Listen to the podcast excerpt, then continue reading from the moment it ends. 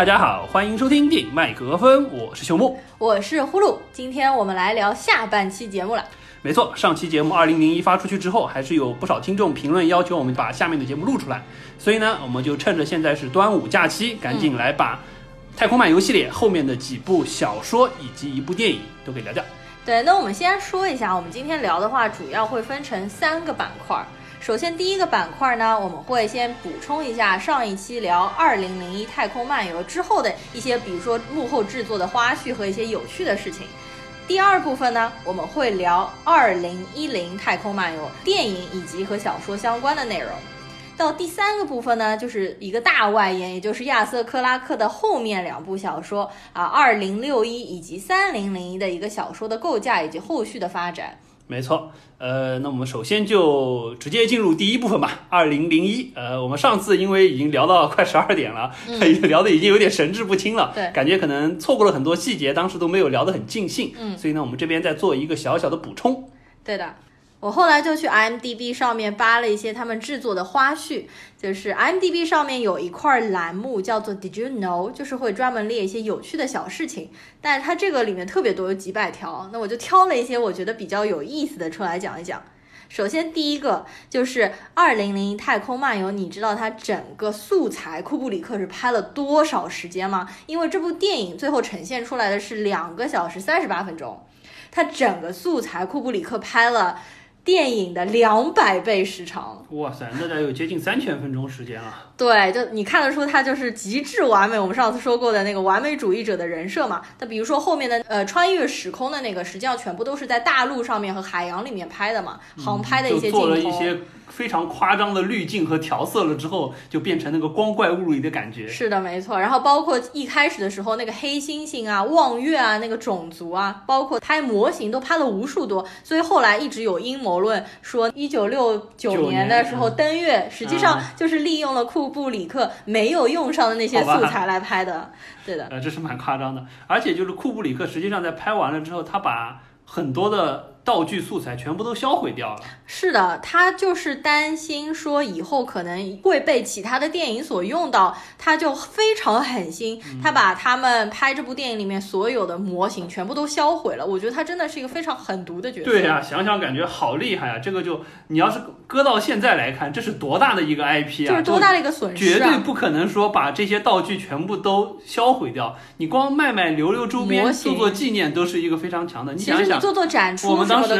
就是说，在聊到那个《Interstellar》的时候，当时诺兰为了实拍那一片玉米地，真正开垦了五百亩的玉米地，最后还把那些玉米给卖了，还收入了一笔，对不对？对比你看看他，真的是。对，然后这边我们正好要说到，一会儿会讲到后面的一部电影，就是叫做《二零一零》嘛。那部电影的导演，我开始在想，他会不会是使用了库布里克的一些素材嘛？结果根本就没有，库布里克根本没有给后人留后路，好吗？后面的那个导演完全都是白手起家，自己在重新造模型，包括它里面要模仿那个金子型号的那个 Discovery，呃，那个飞船，完全就是看着之前的电影的图纸重新再搭建出来的。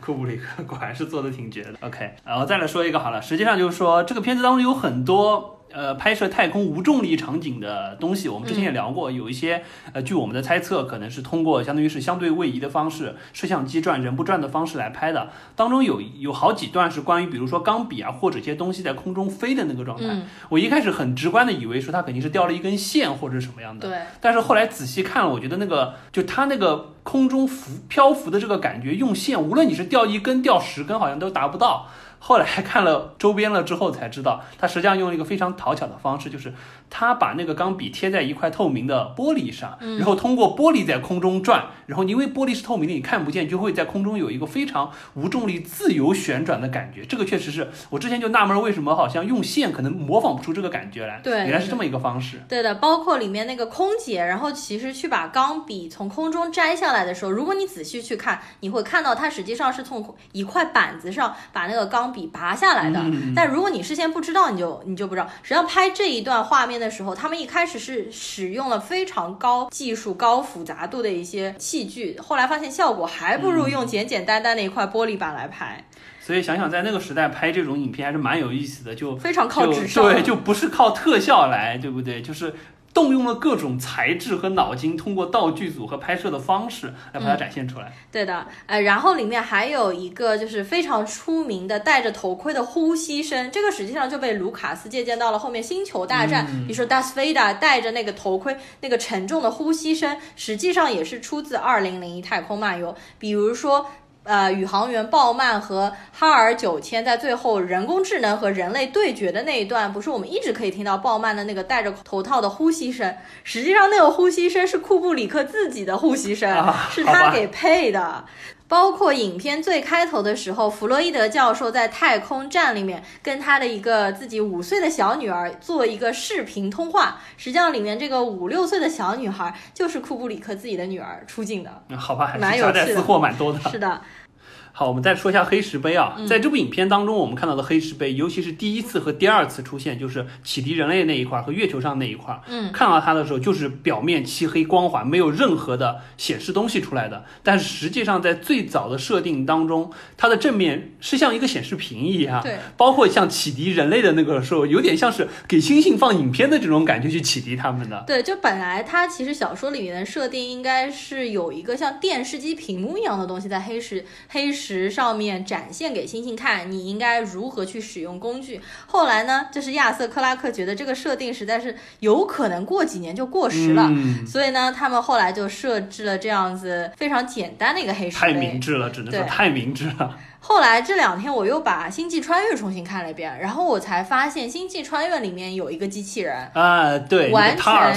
对，就是模仿这个黑石碑，但是它是那个可以展开，它可以翻跟头的，但是非常滑稽，让它翻起跟头跑起来对，就很好玩。然后呢，我们再来聊一聊这个人工智能 HAL Nine Thousand 哈尔九千。啊，实际上它的年龄设定上面有一个蛮大的纠纷，就是在原本的小说当中，亚瑟克拉克设定哈尔九千的年龄应该是四岁，但是库布里克觉得我在电影当中要把哈尔九千设定为九岁，因为他觉得九岁是一个儿童的年龄，这样的话他的灭亡会给人给观众造成一个更大的感情冲击，就更觉得是一个实际上没有犯什么错误的小孩，但是因为他的一些无知的举动，结果被人类。强行毁灭的感觉。嗯，但是亚瑟克拉克就觉得九岁的一个电脑已经非常老了，他应该做不了这么多事情，该升级换代了，是吧？升对四岁这样子的。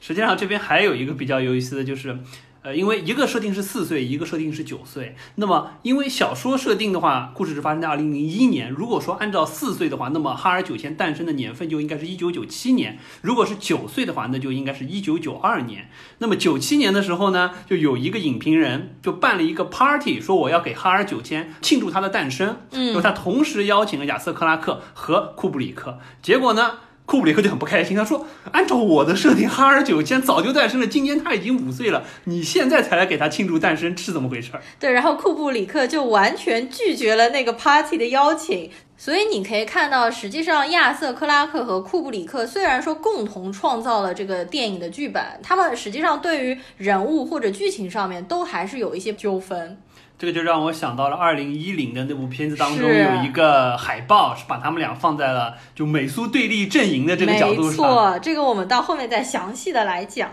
OK，最后呢，我们再说一个点，也就是很多人给误读的一个点，包括我们上一期讲的时候，其实也误读了，也就是就影史上最出名的那个蒙太奇的镜头，他想表达的意思，也就是望月朝天空扔了一根骨头，最后变成了一艘宇宙飞船。我们本来说的是想凸显，比如说人类科技的日新月异啊，实际上并不是这样的意思。没错，因为我后来又重新去看了那个镜头，确实，当他把那个棒子丢到空中，蒙太奇。剪接完了之后，回到太空当中，实际上他一共拍了有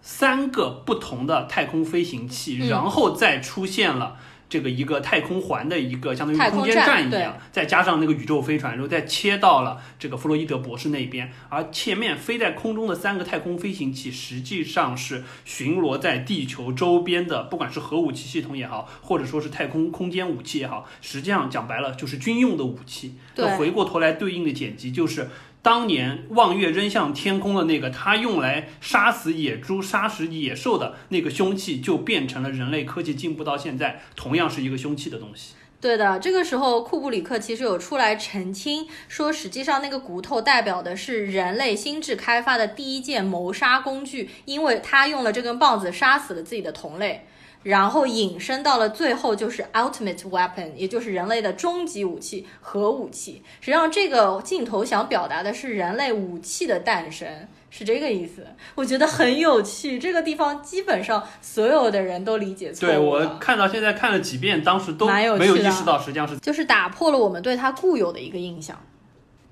好的。那么二零零一呢，我们就先聊到这里。接下来我们开始聊二零一零。呃，首先我们先去看二零一零的那部片子，因为在库布里克之后又有一个后继的导演嗯。拍了一部《二零一零太空漫游》，而且我当年是没有看过这部片子，所以我这次是第一次看。下片子的时候我还有一点疑惑，因为我下的时候这部片子有一个中文译名叫做《威震太阳神》，就是威震天的那个威震。是的，我们看了这名字就觉得莫名其妙嘛，感觉又像是什么台湾人翻译的名字“威震太阳神”。我看到就想到小时候那个太阳口服液，啊，你还能联想你你有到这个？喝过吗？反正可能暴露年龄了，不知道大家知不知道太阳神太阳神口服液？对对对，但实际上这部电影是二零零一的正统后传。它是在一九八四年的时候上映的。这部电影的英文名字呢叫做《2010 The Year We Make Contact》，直译过来的意思就是那一年我们有接触了，或者我们接触到了。那么它这边的接触呢，你觉得指的是什么？嗯，当然，我觉得可能相对而言，就是说，大家最直观的反应就是人类第一次和成为了呃超级人类，或者说宇宙主宰小弟的鲍曼接触了。啊、是这个意思对吧？或者我也认为可能是指地球上的人类和大神文明通过鲍曼第一次的接触。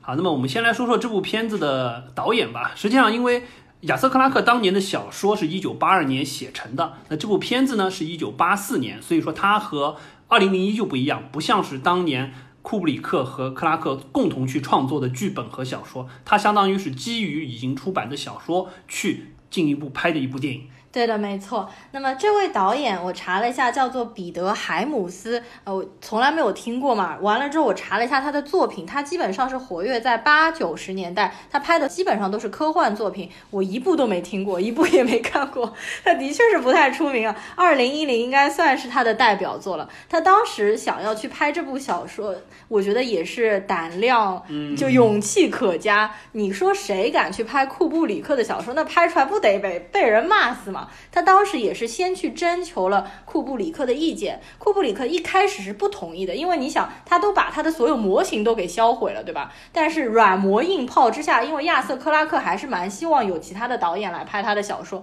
所以说库布里克最后还是同意了。他也鼓励这位导演，他说你可以随便自由的去发挥，你可以拍任何你想拍成的形式。那么这部电影出来了之后呢，在影评界的口碑是比较平平的，那肯定会被骂嘛。呃，库布里克没有发声，所以说他心里想法是：我虽然鼓励你随便拍，但是你拍出来这玩意儿不想和他有半毛钱关系。对对对，我觉得也是这样。然后就是像我们之前说，呃，库布里克的那个《闪灵》，我不是之前有一期节目还说到了吗？去年有一部片子拍了《闪灵》的续作，叫做《睡梦医生》，它其实和这部二零一零的感觉就很像。这两部电影都是节奏非常明快的、非常明显的商业类型片的模式，就有很多对白啊，把里面的故事情节塑造的都很强。但是和库布里克他原本的两部正传来说，就缺乏了深意感觉，因为他两部正传呢就比较有诗意。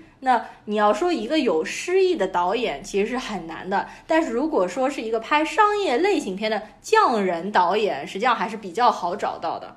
好，那么接下来呢，我们这样聊吧。首先，我们回顾一下二零零一的结尾到了哪里，然后接下来我们很快的把二零一零这一部的电影，包括小说当中的故事情节线给大家串一下。嗯完了之后，我们再结合我们看这部影片的观感，包括小说和电影的差异，以及这一部和上一部在拍摄手法上的一些不同，嗯我们来稍微聊一聊这部电影好了。嗯嗯呃，首先上一部实际上是讲到了鲍曼和哈尔九千对决了之后，把哈尔九千相当于是毁灭了也好，关闭了也好，然后完了之后就接触到了大神文明，就进化成了一个星孩儿一样的这么一个角色。能量体。对，没错。那么到了二零一零，相当于是九年过去了之后呢，人类实际上当时知道鲍曼已经相当于是穿越了。一个时空通洞也好，或者说是 anyway，它和这个石板接触了之后就消失了，就再也没有音讯了。所以人类当时呢就开发了一个，或者说是派出了一个发现者二号，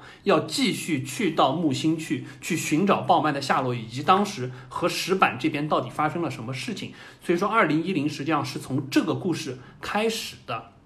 那么在这里呢，再往后剧情相当于就比较简单，就是这个发现号怎么样一路要去木星的过程当中，当时呢就发生了一个问题，这个。这一段情节实际上是在小说当中还蛮着重描写的，但是在电影当中很可惜没有呈现。应该是美国和苏联一起合作，开着发现者二号去木星，结果发现中国人居然捷足先登，已经造出了一个叫做钱学森号的飞船，到木星的这个木卫二上去去探索当年发生了什么事情。然后呢，他们还发现这个钱学森号实际上。当时已经坠毁在木星木卫二上了，但是呢，有一个科学家叫张博士，还给他们发出了一段信息，意思呢就是说我在这边已经发现了有生命，然后呢，但是。我们的飞船已经毁了，我也回不去了。但是我要把这个信息告诉你们。那还有两个请求，一个请求是说，这个中国人讲落叶归根以后，你们来到这边最好能把我们的遗骸，包括飞船的残骸带回我们的祖国，带回地球。第二个呢，说我发现了这个生物，希望你们以我的名字来命名这个生物。反正还是蛮有意思的这一点。对这一段呢，因为小说里面非常着重的描写钱学森号和中国宇航员，但是我在看整个电影的时候，我其实一直在期待什么时候可以中出现中国宇航员，结果从头到尾都没有。所以说这个导演是完全把中国人这一段给删掉了。我不知道是因为当年那个拍摄时代确实是不太容易说大段的出现华人的演员中文的对白，或者说是就说中国人的这个形象设定还是怎么样。嗯，反正这个让我们挺失望的了。我们一直在抱着期待有这么一个情节，结。果没有。然后小说里面还说，就是当时美国和苏联就一直想我们怎么样上木星，怎么样上木星。结果没想到中国人却这么厉害，一下子就已经上到了木星。是为什么呢？是因为小说里面设定这个钱学森号，他当时做好的准备就是没有返航的，也就是说上面所有的宇航员都是视死如归，也就是这次是为了科学去献身的一个状态。那么如果你只是做一次单程，那么你就可以带很少量的东西。包括燃料啊等等，燃料或者补给相关的东西。所以说他们就直接上了木星。那么实际上这里面这个张博士在小说里面也是有一点带有英雄气质、有点悲壮气质的一个人物，可惜就是被删掉了在电影里面。是的，没错。实际上因为这一段是相当符合当时的历史背景，因为不管是八二年也好，八四年也好，实际上是冷战非常焦灼的时候。所以说那个时候在这种情况下，一方面美苏对立的情况之下，他们能共同联手去让两边的科学家。加宇航员共同驾驶的发现者二号去那边去木卫二探索是很不容易的事情，同时又也反映出了当时大家对于就是说中国可能未来崛起的一个可能性，塑造了这么一个钱学森啊和张博士的事情。可惜电影当中通通没有，呃，这边就不说了吧。嗯，那么回过头来说呢，就是当发现者二号小说中也好，电影中也好，他们即将到达木星的时候，实际上有一个非常快的镜头，就是他们从木卫二上面有一束光从他们的这个。小飞艇旁边飞快的小飞艇，呃，就是他们要即将降落在木卫二的那个飞艇，飞快的飞了过去，往地球的方向走过去了。那这个这束光是什么呢？实际上就是已经变成了能量体的鲍曼。那鲍曼他。架着这束光，或者说就是这束光，就是这束光，回到地球去干了两件事儿。第一件事儿就是造福人类的事儿，因为当时我们也说到美苏冷战这个情况，实际上虽然他们好像非常友好的驾着飞船再去探索外太空，但是地球上核战争一触即发，并且当时已经有了核导弹在洲际导弹在一个地球的高空中飞行，即将可能就要下落的一个状态。也就是说，可能核大战一触即发，这个实际上就有点像当年古巴导弹危机的那个时候一样。然后鲍曼回去呢，就顺手就把这个导弹给毁了，把地球从第三次核战争当中拯救了下来。对这版我觉得非常有趣，因为是古巴导弹危机这个事情发生在一九六二年，你看看后面多少影视作品是从这个里面汲取了灵感。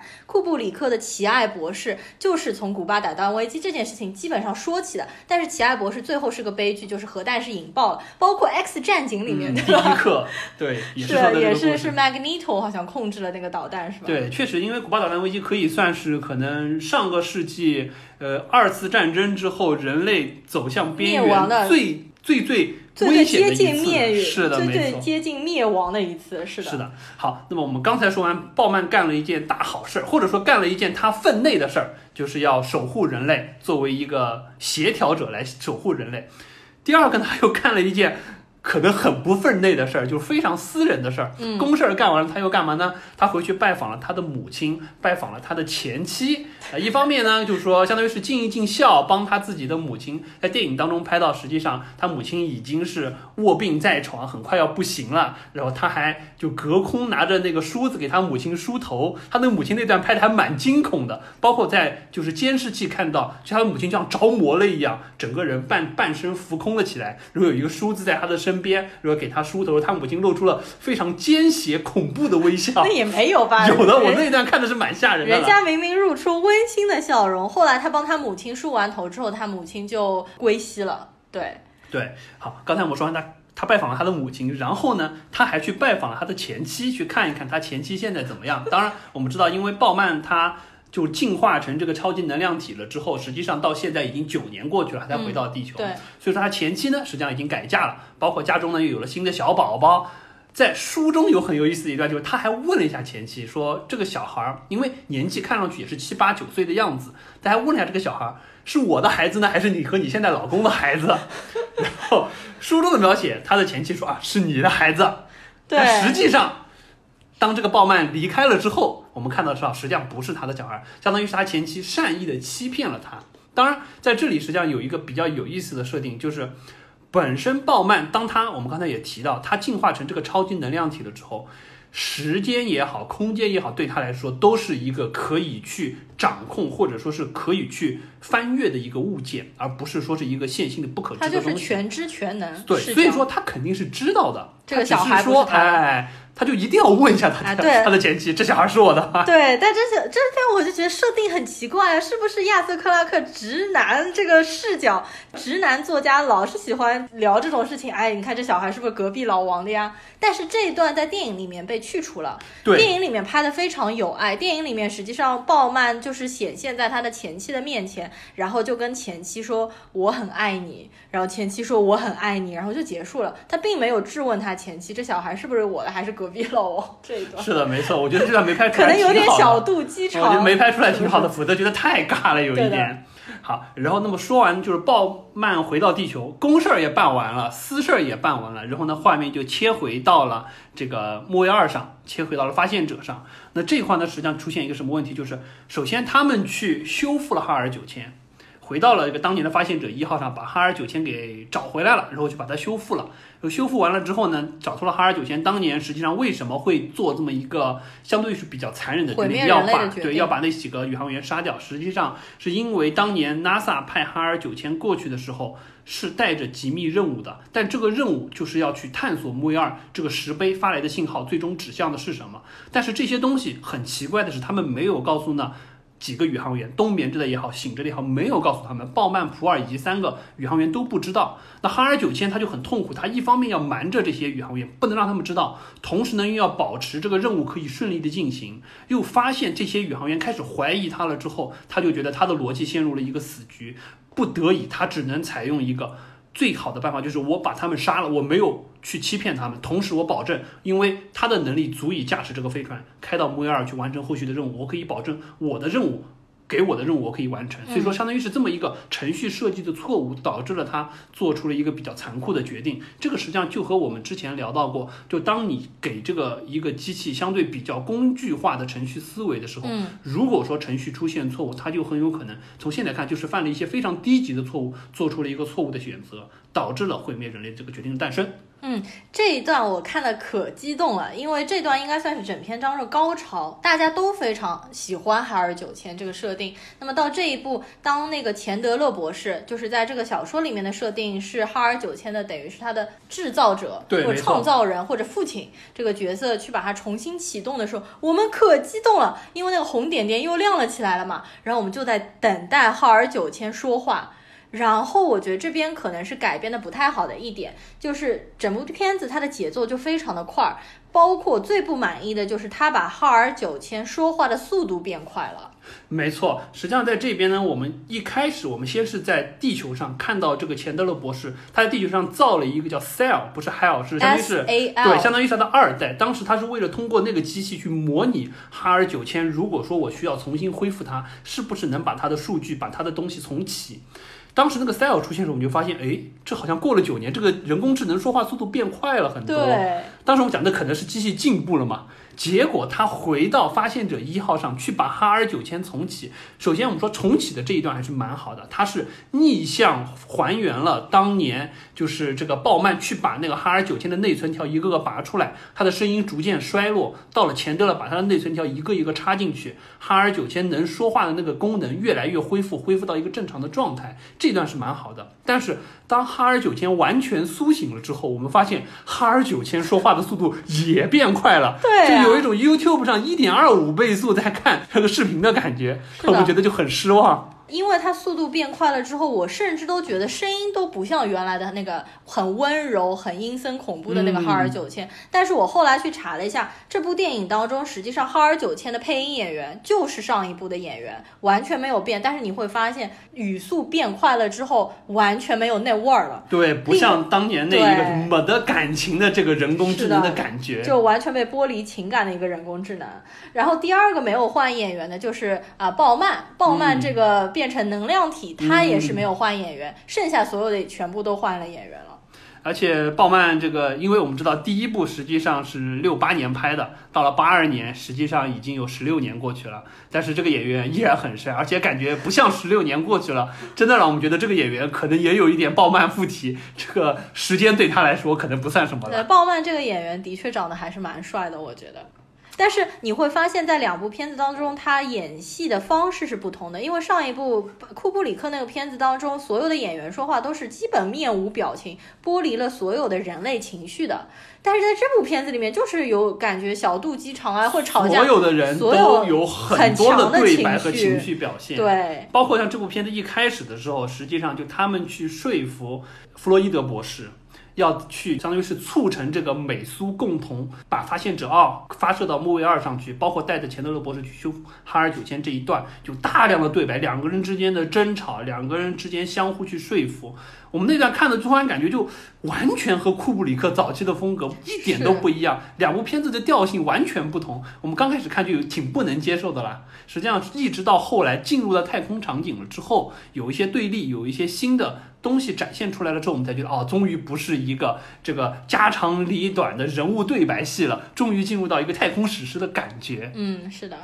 好，那我们继续往后说。当哈尔九千修复了之后呢，实际上他们就获取了一些信息，包括他们当时想的就是什么？想的就是说要去第一探索石碑，第二他们还要离开这一块儿，离开就是说木卫二这一块儿。就接下来实际上就到了所谓的我们第一次接触，也就是鲍曼回来了。鲍曼去和弗洛伊德博士说：“你们必须赶快离开这个星球，不要问我为什么，我也不能说为什么，但是你们必须在几小时之内快速离开，否则的话，一切都晚了。嗯而且他还说，接下来可能会有一个重大的消息会向整个人类宣布，但是是什么我也不能说。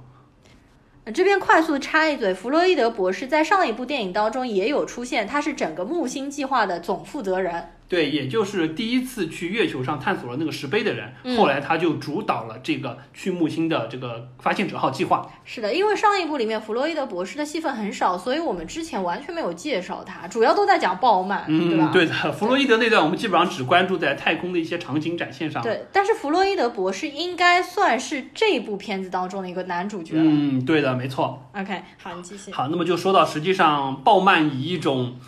宇宙灵体的方式向弗洛伊德告诉了这个消息，你们赶紧跑，不跑来不及了。然后弗洛伊德也花了很多的心思，总算说服了整船的人。通过一些方式，实际上这个方式说起来比较残酷，就是本来发现者二号要带着发现者一号一起回去的，他们需要等到一个特定的时间点，这样他们才可以在有限的燃料情况之下，两艘飞船一起回到地球去。但是因为要抢跑，必须牺牲一些东西，牺牲的是什么？就是牺牲掉发现者一号。以及上面的哈尔九千，他们只能说把发现者一号的燃料带到发现者二号上，然后这些人跑吧，哈尔九千就在这里牺牲掉了。包括这段实际上有一个非常煽情的对白，就是哈尔九千和他的这个发明者之间的对话，他很沉静的说，就是接下来我要做什么，呃，做这些事情你们是要为什么？那我为什么要选择这样做？你们是不是现在有危险？我是不是会有危险？我是不是会死？等等等等，这段实际上还是蛮煽情的。嗯，就是他的创造人，就是他的父亲吧，钱德勒博士，然后就一直在安抚他，就一直在安抚哈尔九千。他甚至说，就是你接下来要作为做出牺牲了，因为你逃不了，你会被炸死。然后你提供燃料让我们逃跑。然后那个钱德勒博士还说，你要不要我我陪你留下来陪着你？哈尔九千说不用，他说我只需要你给我解释清楚理由，我就可以做出牺牲。就我觉得第二部里面其实有把哈尔九千的人设给洗白。对，而且相当于是把它洗得非常的白，就是他在这里所有他想知道的，因为一开始人类是想骗他，因为害怕哈尔九千不愿意接受这个决定，再次要毁灭人类。但实际上我们从最后的对白发现，哈尔九千想知道的只是说为什么。我可以忠实的执行你们人类做出的决定，让我牺牲也好，送你们走也好，但是你们要告诉我为什么。我不希望说我不知道为什么又陷入到第一步当中的这个逻辑错误、程序陷阱当中去。所以这块我们觉得就对于哈尔九千的同情感会更强，就真的有一种我们刚才提到像库布里克设计一个九岁的小孩子，现在相当于是一个十八岁的小孩。他现在想做出的一个决定，可能是一个刚刚成年的人，但是他要做出一个艰难的决定，但是他愿意遵从父母做出的决定，但是你要告诉他为什么，你不要把他当做小孩去哄骗他的这个感觉，嗯，这块确实感触还是蛮深的。对，所以这边其实大家对于浩尔九千的感情感觉又更深了一步，但是好消息是呢，他又没有死掉。对的，这个我们之后再提啊。OK OK。呃，好，那么就说到，实际上在哈尔九千的帮助之下呢，我们这一群发现者二号的宇航员就顺利的逃离了木星。那么接下来最后这一段，实际上就是相当于是亚瑟克拉克埋的这个大的棋梗总算揭开了。那是什么回事呢？就是当他们刚刚逃离木星的时候，发现木星引爆了。引爆的原因是什么？发现，因为我们先说一下木星这个这个星体吧，因为木星作为呃现在不是九大行星了，是八大行星了。这个木星实际上是八大行星当中最大的一颗，也是从天文学的角度来说最有可能成为第二颗太阳的一颗行星。它和太阳的成分构成非常的接近，都是氢啊、氦啊这种氢元素，并且它是处于一种就高度的能量状态。木星唯一没有成为太阳的原因只有一个，就是它还不够大。它如果再大一点的话，质量不够，很有可能对成为第二颗太阳，因为质量不够大，它引力不够强，不容易形成，就是说核聚变内核。那回过头来说，木星这一次引爆，就是因为他们发现木星当中有成千上万颗的黑色石碑在那里不断的聚集，不断的分裂，最终产生了高强的能量，点燃了木星，就很像什么，就很像《流浪地球》当中他们要去点燃木星的这个计划一样。对，对的。所以说木星就被。点燃被被这些黑石碑，相当于是在一个宇宙文明高等的操控之下，点燃了这个木星，把它变成了第二颗太阳。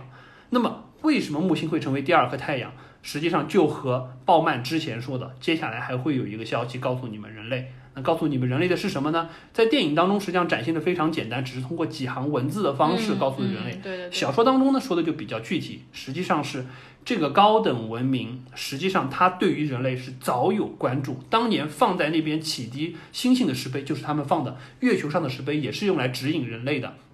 那么回过头来说，我们刚才提到电影当中没有拍到的，小说当中着重提到的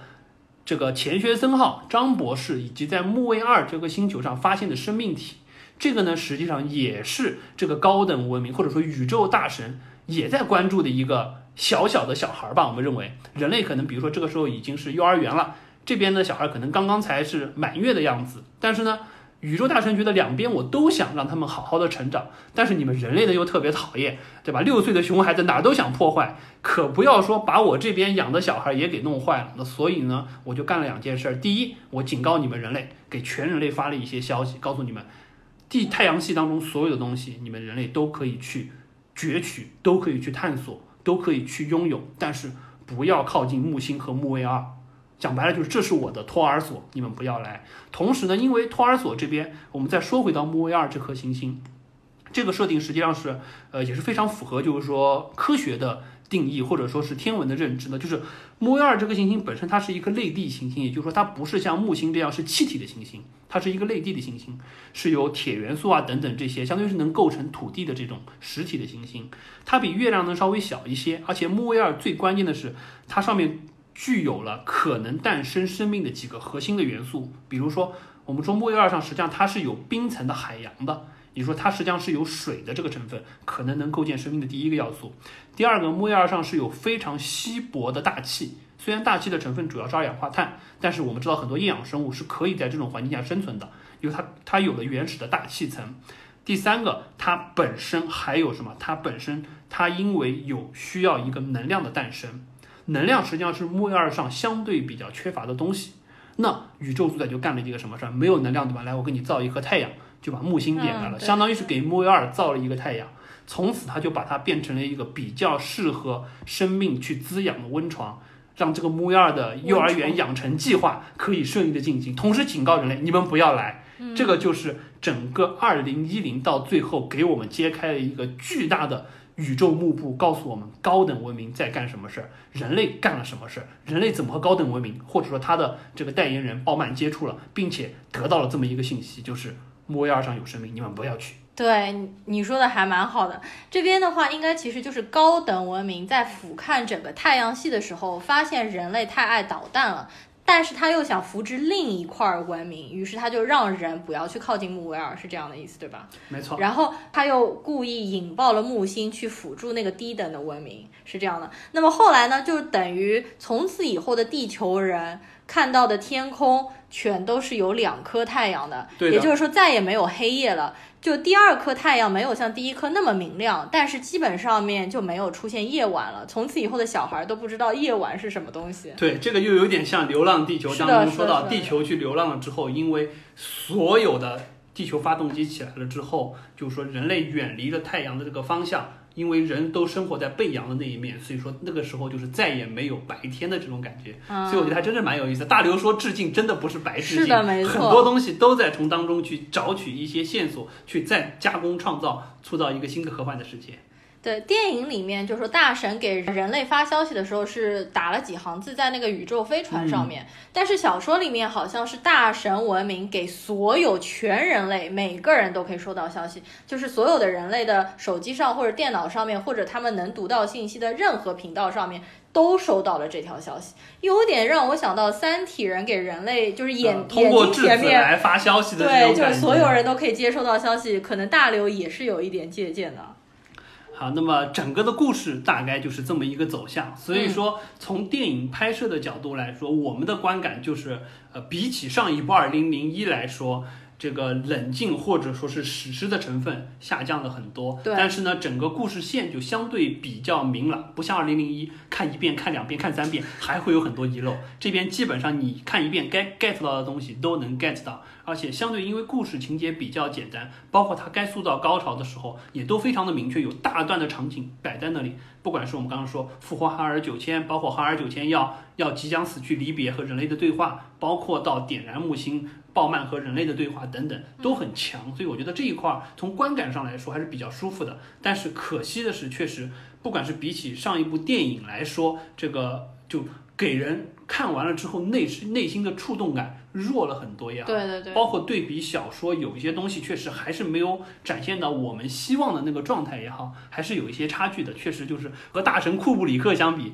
这部影片拍的确实略显弱了一些。所以说这部电影的确没有在影史上面留下任何的痕迹嘛。如果你去 IMDB 上面看它的打分，就比如说库布里克的那一部可能有接近九分，这一部的话应该是接近七分，我记得可能是六点几分。它的的影评人打分应该也是不合格的。但是我觉得它作为呃亚瑟克拉克小说的还原是还原的不错的，所以这部电影拍出来之后，亚瑟克拉克非常满意，因为我觉得他和库布里克的激战之后，他终于迎来了一个听话的导演，就真的是按照亚瑟克拉克的小说的蓝本来来拍的整个故事。但是我我觉得，如果你要说这两部片子来比较的话，那我们当然肯定是更喜喜欢《二零零一太空漫游》。这里面我有两个就不是特别满意。首先第一个就是我前面说了，浩尔九千的语速一下加快了，就没有那味儿了，你知道吗？第二个就是鲍曼出现，其实当中有一段鲍曼出现的，但那段鲍曼出现了，就感觉是在炫技，就不停的在变身。哦，那段我觉得特别搞笑。我们先说一下，因为在二零零一的最后，我们当时说鲍曼到了一个房间里面，经历了自己的一生，自己老去，又变成了一个老老鲍曼，再变成老老老鲍曼，最后变成新孩儿，是一个非常缓慢、非常有诗意的这样一个过程。但是在这部片子里面呢，这个导演用了这个过程，但是加速了。就你看到鲍曼突然一下又变成老鲍曼，说一句话又变成老老鲍曼，马上又变成了，新孩儿。就它这个镜头切的实际上非常不好，因为二零零一当中我们知道，实际上是通过每一个鲍曼，通过他的视角看到了另外一个更老的鲍曼，就知道了他在这里时间在他身上逐渐进化到了一个就是说非常老的老头，又回归到了新孩的状态，相当于展现了时间的流逝。但是在这里实际上是在他和弗洛伊德博士。对话的过程当中，而且是属于一个老鲍曼和弗洛伊德对话了一下，然后弗洛伊德看着他说了一句，换镜头切回来，然后他又变成了一个年轻的鲍曼，然后切到弗洛伊德说了句话，他又再切回去，又变成了一个老老老鲍曼，我觉得让我们的感觉就是弗洛伊德，你在这看大变活人戏吧？对就是像看京剧变脸吗？就弗洛伊德，你和你对面这个不停在变的变形怪说话，你不觉得很奇怪吗？对啊，这段确实我这 这段我觉得我们看了都感觉已经完全没有失忆了，反而会带着非常搞笑的那种感觉。好，那么我最后再来说一个这部电影当中一个出圈的神预言，就是在这个电影当中拍到一个房间，房间上面贴了一张海报，那个海报上面写的是。二零零八年北京奥运会，而且海报上面画着的是一个人在奔跑，就感觉像是刘翔。但是这部电影是在一九八四年拍的，这个就是非常出圈的一个一个神预言。大家如果去那个豆瓣上面翻这部电影，应该看到的第一张海报就是这个。好，那么二零一零威震太阳神我们就聊到这儿。接下来呢，我们就开始要开启亚瑟克拉克的后两部小说《二零六一》以及《三零零一》，我们就可以看一下那个哈尔九千后面的命运会怎么样了。好的，那么我们接下来呢，先来聊二零六一太空漫游。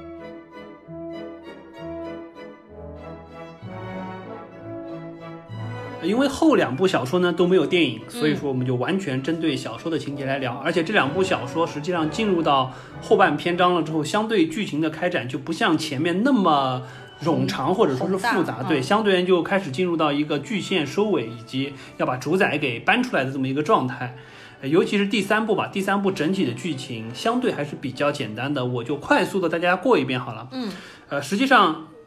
因为前面一部二零一零到了二零六一，相当于是又是快有五十年过去了。那么这个时候呢，呃，首先我们说一下，就这部小说写于的时间是一九八六年。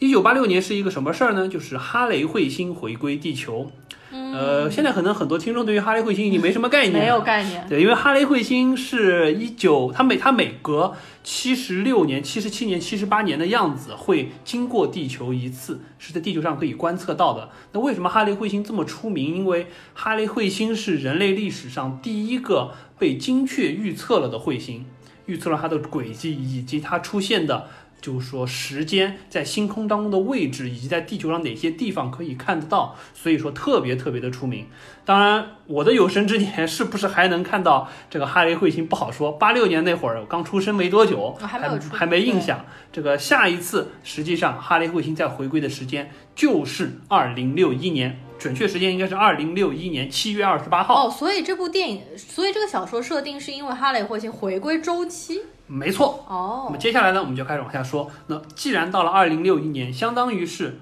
应着小说写的那个年份之后，下一次哈雷彗星回归地球的时候，那么先说了一段什么事儿呢？就是先说了一段弗洛伊德博士。弗洛伊德博士这个时候已经一百多岁了，因为前一部小说的时候他就已经忙过很多事儿了，第一部、第二部都忙过很多事儿了。前两部感觉都已经是五十多岁了，是对，他这时候已经一百多岁了。然后呢，他去干了个什么事儿呢？他到哈雷彗星上去观光旅游。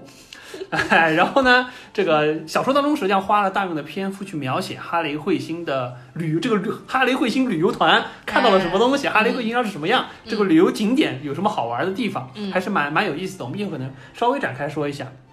那么总而言之就是，呃，老弗洛伊德在这边旅游，然后接下来呢就发生了一个什么事儿呢？就是有一个就是南非的财团，嗯，他相当于是劫持了一个宇宙探险飞船，去木卫二上去找东西去了。就讲白了，还是不死心，这个人类又蠢蠢欲动，呃，就是主宰明确告诉人类不要去木卫二，但是人类屏不住自己的好奇心，越不让你去，他就越要去。是，那为什么他们要去呢？实际上是因为他们在观测的过程中发现木卫二上好像有宝藏。什么宝藏呢？我们说南非的财团，南非产什么？产钻石，对吧？那么木卫二上就是发现了钻石，而且不是一吨两吨，是一座钻石山。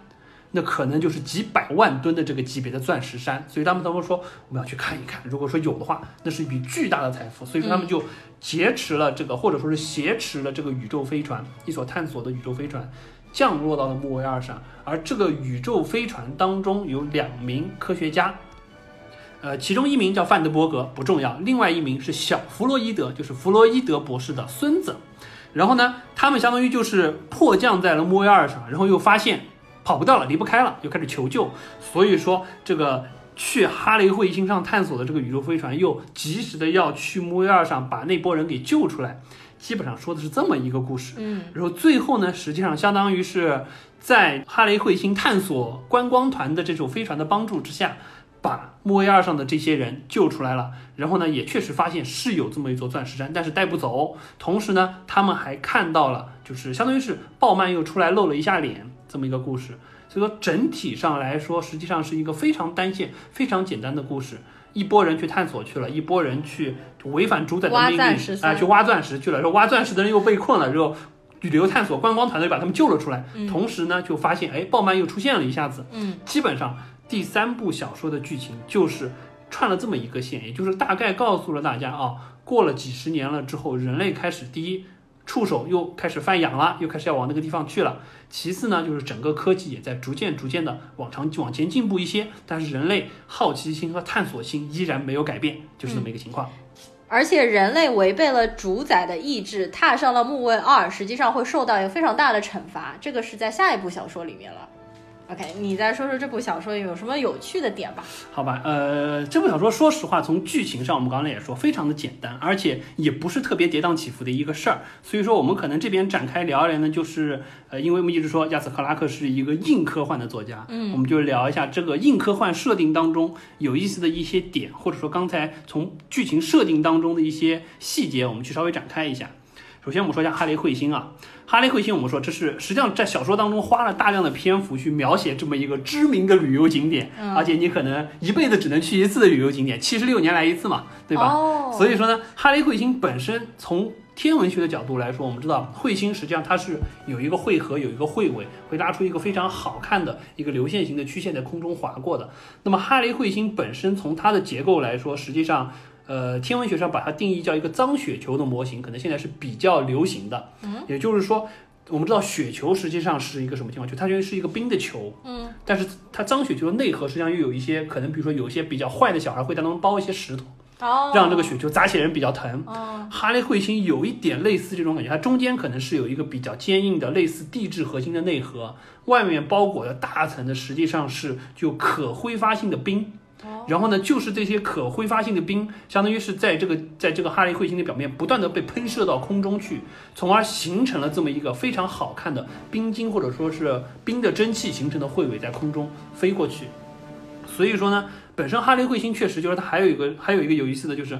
因为它这个冰实际上不断在被从地面喷到高空当中，相当于是在不断的消耗它的冰层。现在天文学家发现呢，哈雷彗星基本上就每绕太阳一圈，相当于要被扒一层皮。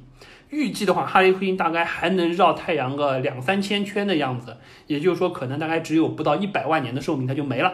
所以说呢，就是说哈雷彗星是一个，首先你一辈子只能去一次，第二不会永远存在的这么一个景点。嗯，所以说这才是为什么热门，老弗洛伊德对吧？这个 一把年纪还想上去看一看。嗯，所以说这里实际上没有电影还是蛮可惜的，因为可以想象，按照刚才我们描述的这一个场景，大量的可挥发性的冰从地面喷薄而出，就像火山喷发一样，喷到高空之中，又形成那么彗尾的外核，应该是一个非常壮观的景象。可惜没有电影或者说是视觉的呈现效果，让我们去感受一下这个哈雷彗星旅游景点的这个壮美。这个我觉得等到就是科技现在越来越发达，然后技术越来越发达，以后后人有可能再会拍后面两部。我不知道后网上会不会有一些就是爱好者们自己通过 3D 的方式去做一些，就比如说《三体》有很多去做一些就 3D 的这些同人衍生剧啊，不是不是 Minecraft，就真的用 3D 的效果去做一些衍生剧，比如说去再现这个末日战争、水滴毁灭星球的一些场景啊。嗯嗯会有我不知道哈雷彗星这个有没有，反正我还是觉得，呃，我不知道2061年我们是不是有机会肯定没有，去看一看。因为你想，二零零一年我们就是小说里面都已经到什么地方了，对吧？那我们到二零六一年绝对没有小说里面能达到小说里二零零一的那个态度，已经嗯也许。这个，也许这个人工智能已经把我们毁灭了，对不对？这也不太也许新冠肺炎还在继续，哎对不对？好，好，我们说完哈利彗星啊，我们再说第二个，就是我们说到这个木卫二上这个大钻石山的事儿。嗯这个大钻石山实际上本身他说的这个呃出现的方式，实际上是因为木星被点燃了之后，然后导致木星当中的一些元素发生了巨变，然后被抛出去，相当于是丢了一块大钻石到木卫二上，形成了这个钻石山。但实际上呢，在这个科学的角度来说，首先这个钻石山呃应该形不成，因为我们知道，我们说钻石很硬，没错，钻石很硬，但是它核心钻石它的成分就是单一的碳元素。而且钻石它的熔点实际上非常的低，只有我们就说一般的，就是说高温加热几千度就可以把钻石烧成粉末、烧成碳。也就是说，基于这么一个性状，它虽然硬，但是它不抗热。嗯。但是在木星在木卫二这个情况，旁边点燃的就是一个大火炉的情况下，在高温高压的环境之下，钻石肯定没有办法长期存在。嗯。而且它最终会变成了什么什么东西呢？说来可惜，它最后会变成化粪池里的东西，沼气。就是甲烷，哦，所以说这个是蛮可惜的，它就可能真的不会有一个钻石。然后我们再说回到，就是这个钻石为什么南非的财团想要去找？实际上，你真说他们想把这个钻石拉回地球去吧，也是难度蛮大的。第一，这么大的钻石，你你首先你什么用什么的方式？你是把它凿下来，钻石可是够硬的，你是把它凿下来切割成一小块带回去呢，还是说你就是弄一个飞船把整个钻石拖回去？你要是拖回去的话，不好意思，你进入大气层的过程当中，估计就全部烧完了，最后可能就变成火流星了。你如果把一小块一小块切割带回去的话，那实际上就回到一个经济的问题，也就是说，如果说地球上，我们说现在实际上商业社会一直也说了，这个、呃这个钻石实际上是商业社会塑造的一个美好的神话，嗯通过它的稀缺性产生了它的价值。那回过头来，如果说钻石不稀缺了，它是不是还有价值？接下来就是小说的尾声，也就是这本书的最后一个章节，叫做三位一体。没错，三位一体呢，实际上这边就所谓的三位是哪三位呢？首先是我们的鲍曼，接下来呢又出现了一个我们的老朋友哈尔九千，嗯。然后接下来还有一个就是老弗洛伊德，这边实际上老弗老弗洛伊德这边有一个伏笔，就是之前老弗洛伊德相当于不是驾驶了那个观光旅游团的飞船去拯救他孙子在那个小弗洛伊德在木卫二上那个星球上的那个飞船嘛，实际上当时就小弗洛伊德在太空当中看到了老弗洛伊德。当时就觉得很奇怪，而且老弗伊德相当于是暴露在太空环境当中，也没有穿宇航服，就感觉像什么？就感觉像是当年鲍曼以灵体的方式第一次去和弗洛伊德博士见面的这个状态一样。所以说这块儿就相当于是埋了一个伏笔。那么回过头来，到了小说的最后一章，我们感觉好像就是老弗洛伊德也被鲍曼收为小弟，或者说拉为同伙了，连同着我们前两部的大主角哈尔九千一起，三位一体开始共同给宇宙主宰打工的这种感觉。这个呢，也是揭开了一个新的篇章，为《三零零一太空漫游》巨大的这么一个故事开展提供了一个背景。对，其实就是浩尔九千在上一部小说木星引爆的过程当中，他本来是要被牺牲掉的，等于浩尔九千的那个肉身或者是那个机体是销毁了。但是呢，他在被销毁之前，其实等于是被鲍曼救了，也就浩尔九千的灵魂和鲍曼融为了一体，他们形成了一个统一的能量体，后面俗称叫做哈曼。对的，组合。对，所以你其实你想很有趣，他们两个是相爱相杀开始的，在第一部小说的最后，但最终成了一个统一体。好的，那么二零六一太空漫游第三部我们就先聊到这里，接下来进入我们的最后一部三零零一太空漫游。呃，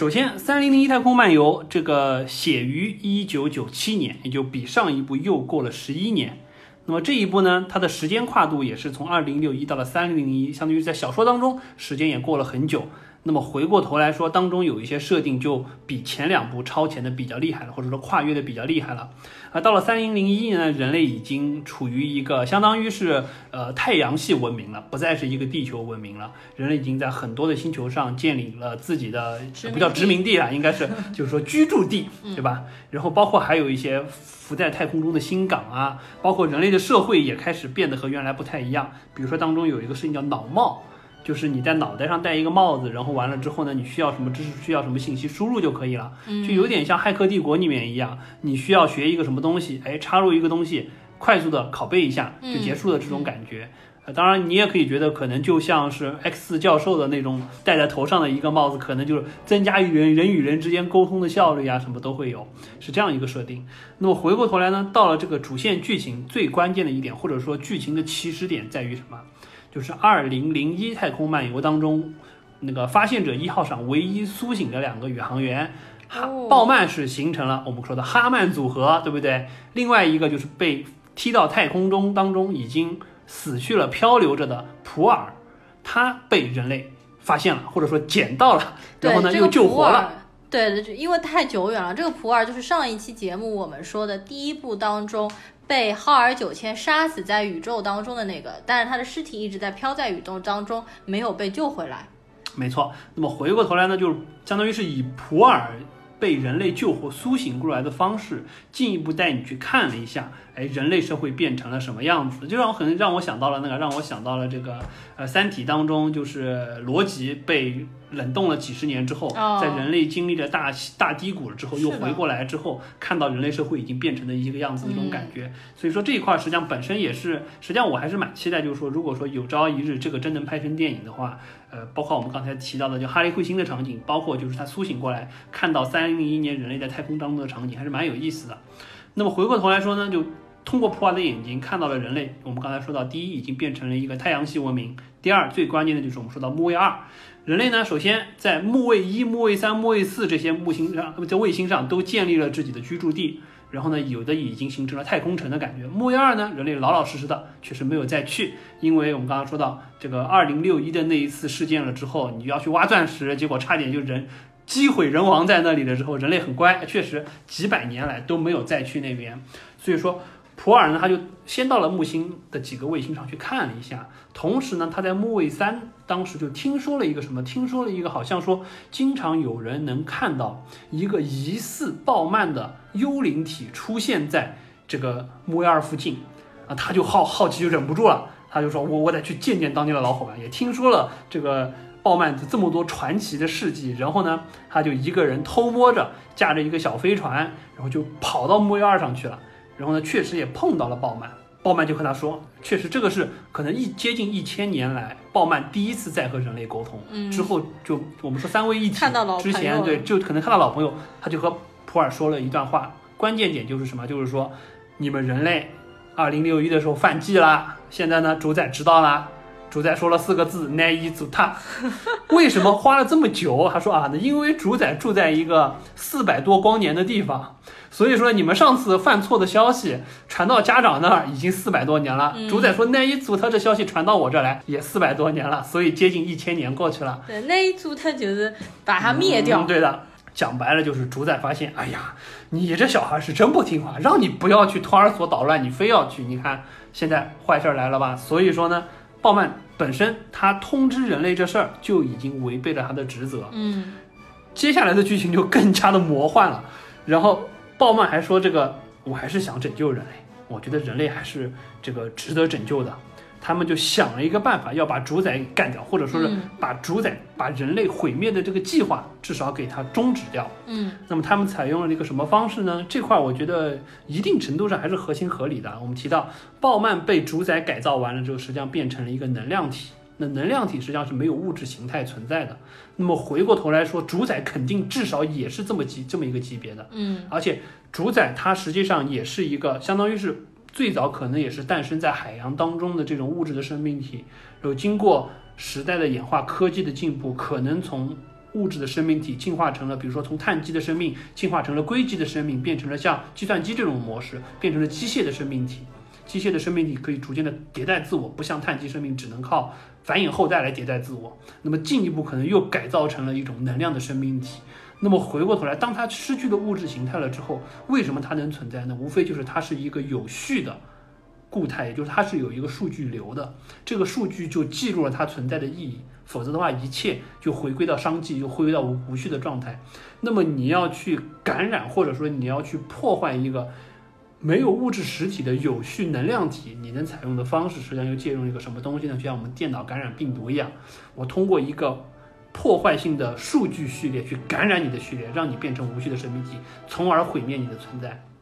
所以这块呢，实际上就设计了这么一个事儿。我觉得这个可能也是和小说创作的年代有关系。一九九七年，正好第一是接近世纪之交，嗯第二也是个人电脑高速普及的时代，包括在那个时代也产生了大量的电脑病毒，嗯红病毒啊、CIH 病毒啊等等等等，这些东西是既能破坏电脑数据，又能破坏电脑实体的，所以也是在那个时代诞生了很多杀毒软件。我觉得亚瑟克拉克也是借助了这个理由，想出了一个，哎，我要破坏这种能量为核心的这么一个主宰，通过什么办法？那就是病毒，类似电脑病毒一个东西。然后呢，呃，具体我就不展开了，反正这个魔幻色彩成分比较强。总之就是鲍曼在人类的协助之下，最终相当于是把这个病毒输入到了这个主宰的这个程序当中去，最终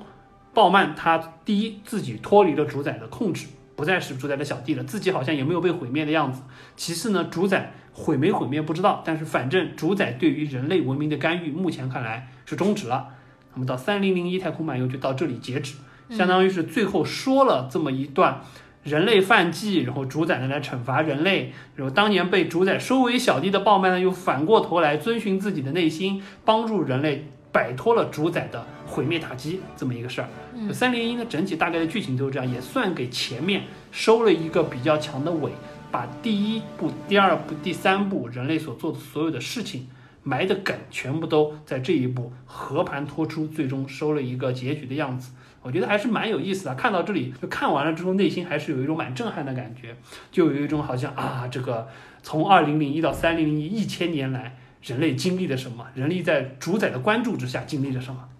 对的，这边就是当中我觉得蛮有趣的是，人类为了感染主宰，然后就是把所有几千年来人类积累下来的病毒，不管是这个实体的病毒啊，还是电脑这个程序上的病毒，比如说我们当中经历过这种熊猫烧香啊这种病毒，它就全部打包在一起，或者甚至包括我们现在这个新冠病毒，全部打包在一起，上传到了一个像 U 盘一样的东西，让鲍曼把这个 U 盘去交给主宰，然后就感染了主宰。其实我当时看到这边是蛮吃惊的，我完全没有想到是这样一个结局，因为感觉人类居然是这样一种厚颜无耻的动物，就是明显主宰已经告诉你了，你不要去那个地方，你不但犯了忌，你居然想把主宰一起干掉。就是其实让我感觉好像是有一点冒犯性的，但是你从亚瑟克拉克的写法感觉到最后是其实是赞扬人类的这个做法，就是人类其实是一个有好奇心而且非常勇敢的一个种族，所以他才可以留下来，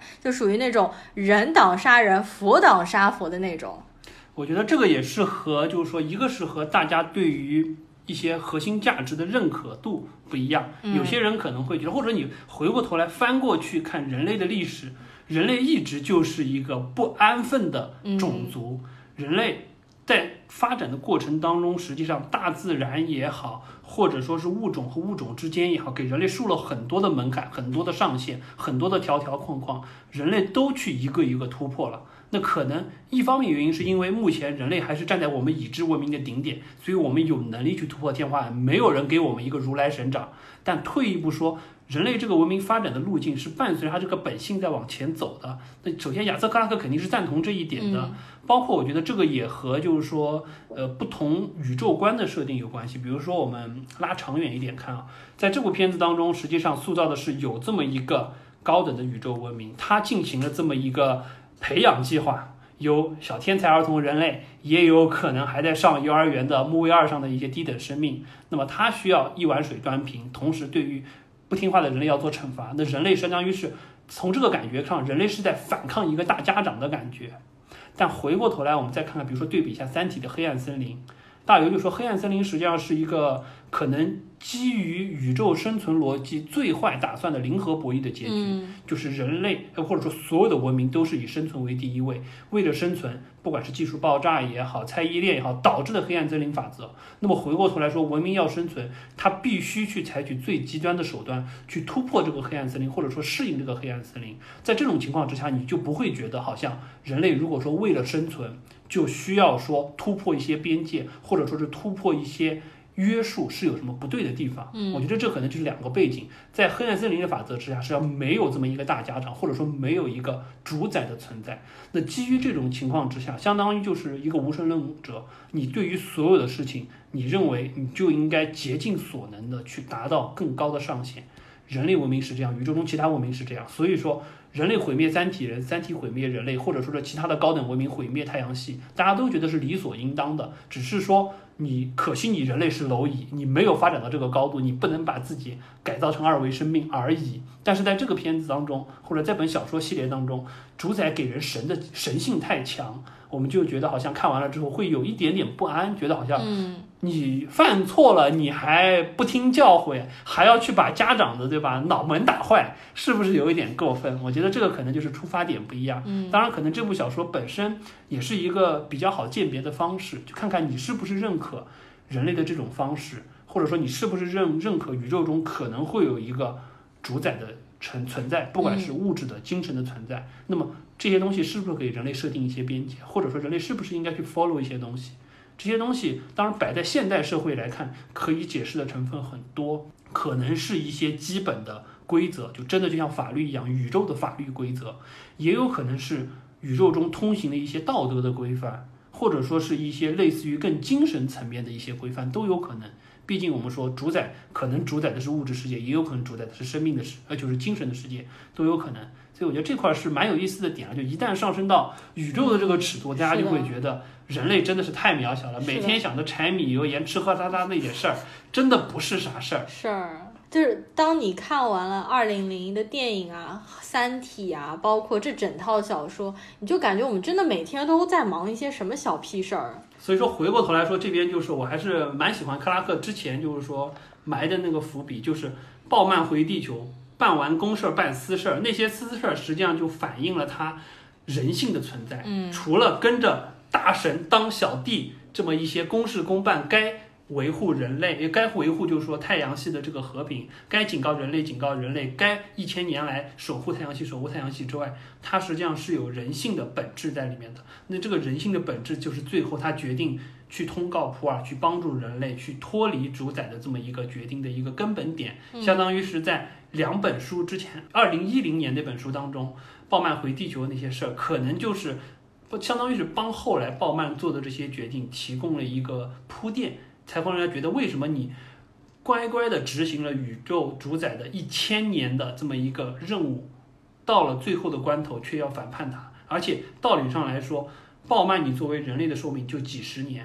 完了之后你做了一千年的这么一个能量实体，全知全能的这么一个状态，去守护银河系、太阳系的和平了之后，你突然又回归到了人的本性这一点，可能这个也是相当于是人本主义，还会回归到内心起源的诞生的这么一个地方，可能回到这么一个点。嗯，总而言之，这部小说的结局应该还是光明的，就人类的种族是被延续下去了，人类的文明是没有被毁灭的。呃，但是大刘在《三体》里面的结局相对来说就是比较黑暗一点的，就是那个大神文明就丢了二向箔，然后就把所有的人类给毁灭了，逃出来一小波，对，就一小波嘛。好，我们终于把这一系列的小说和电影给说完了，简直如释重负啊！是的，我感觉我整个人、整个脑子都被抽干了。聊的过程当中，不断的就联想起了后世的一些经典的科幻作品当中类似的情节。所以说，克拉克就是克拉克，确实他的小说启迪着一代人。有后世有很多的作品当中有借鉴，影视的作品、文学的作品当中都会有类似的情节出现。确实也让我们感觉把自己的这个精神境界 提高到了宇宙文明的级别。是的，已经到宇宙文明的级别了。那么这边反正。还是希望大家如果没有看过《二零零一太空漫游》一系列这个电影的，去看一下。然后小说的话，也可以先去看一下第一本的小说。好的，那么接下来呢，我们就我们就要回归到人类的本质，要开始吃吃喝喝了，对吧？端午节该去吃粽子，吃粽子了。哦，我还以为你说我们接下来就接下去的电影就是聊一点这种人间小破事儿的那种电影。有可能，我觉得这一期聊完了之后元气大伤，接下来可能就要聊一些相对比较接地气的片子了。嗯嗯，好的。那么喜欢我们这期的，请给我们点赞和留言，然后有时间给我们专辑打一下分数。好，那么我们下期再见，拜拜，拜拜。Good afternoon, gentlemen. I am a HAL 9000 computer. My instructor was Mr. Langley, and he taught me to sing a song. It's called Daisy. Daisy.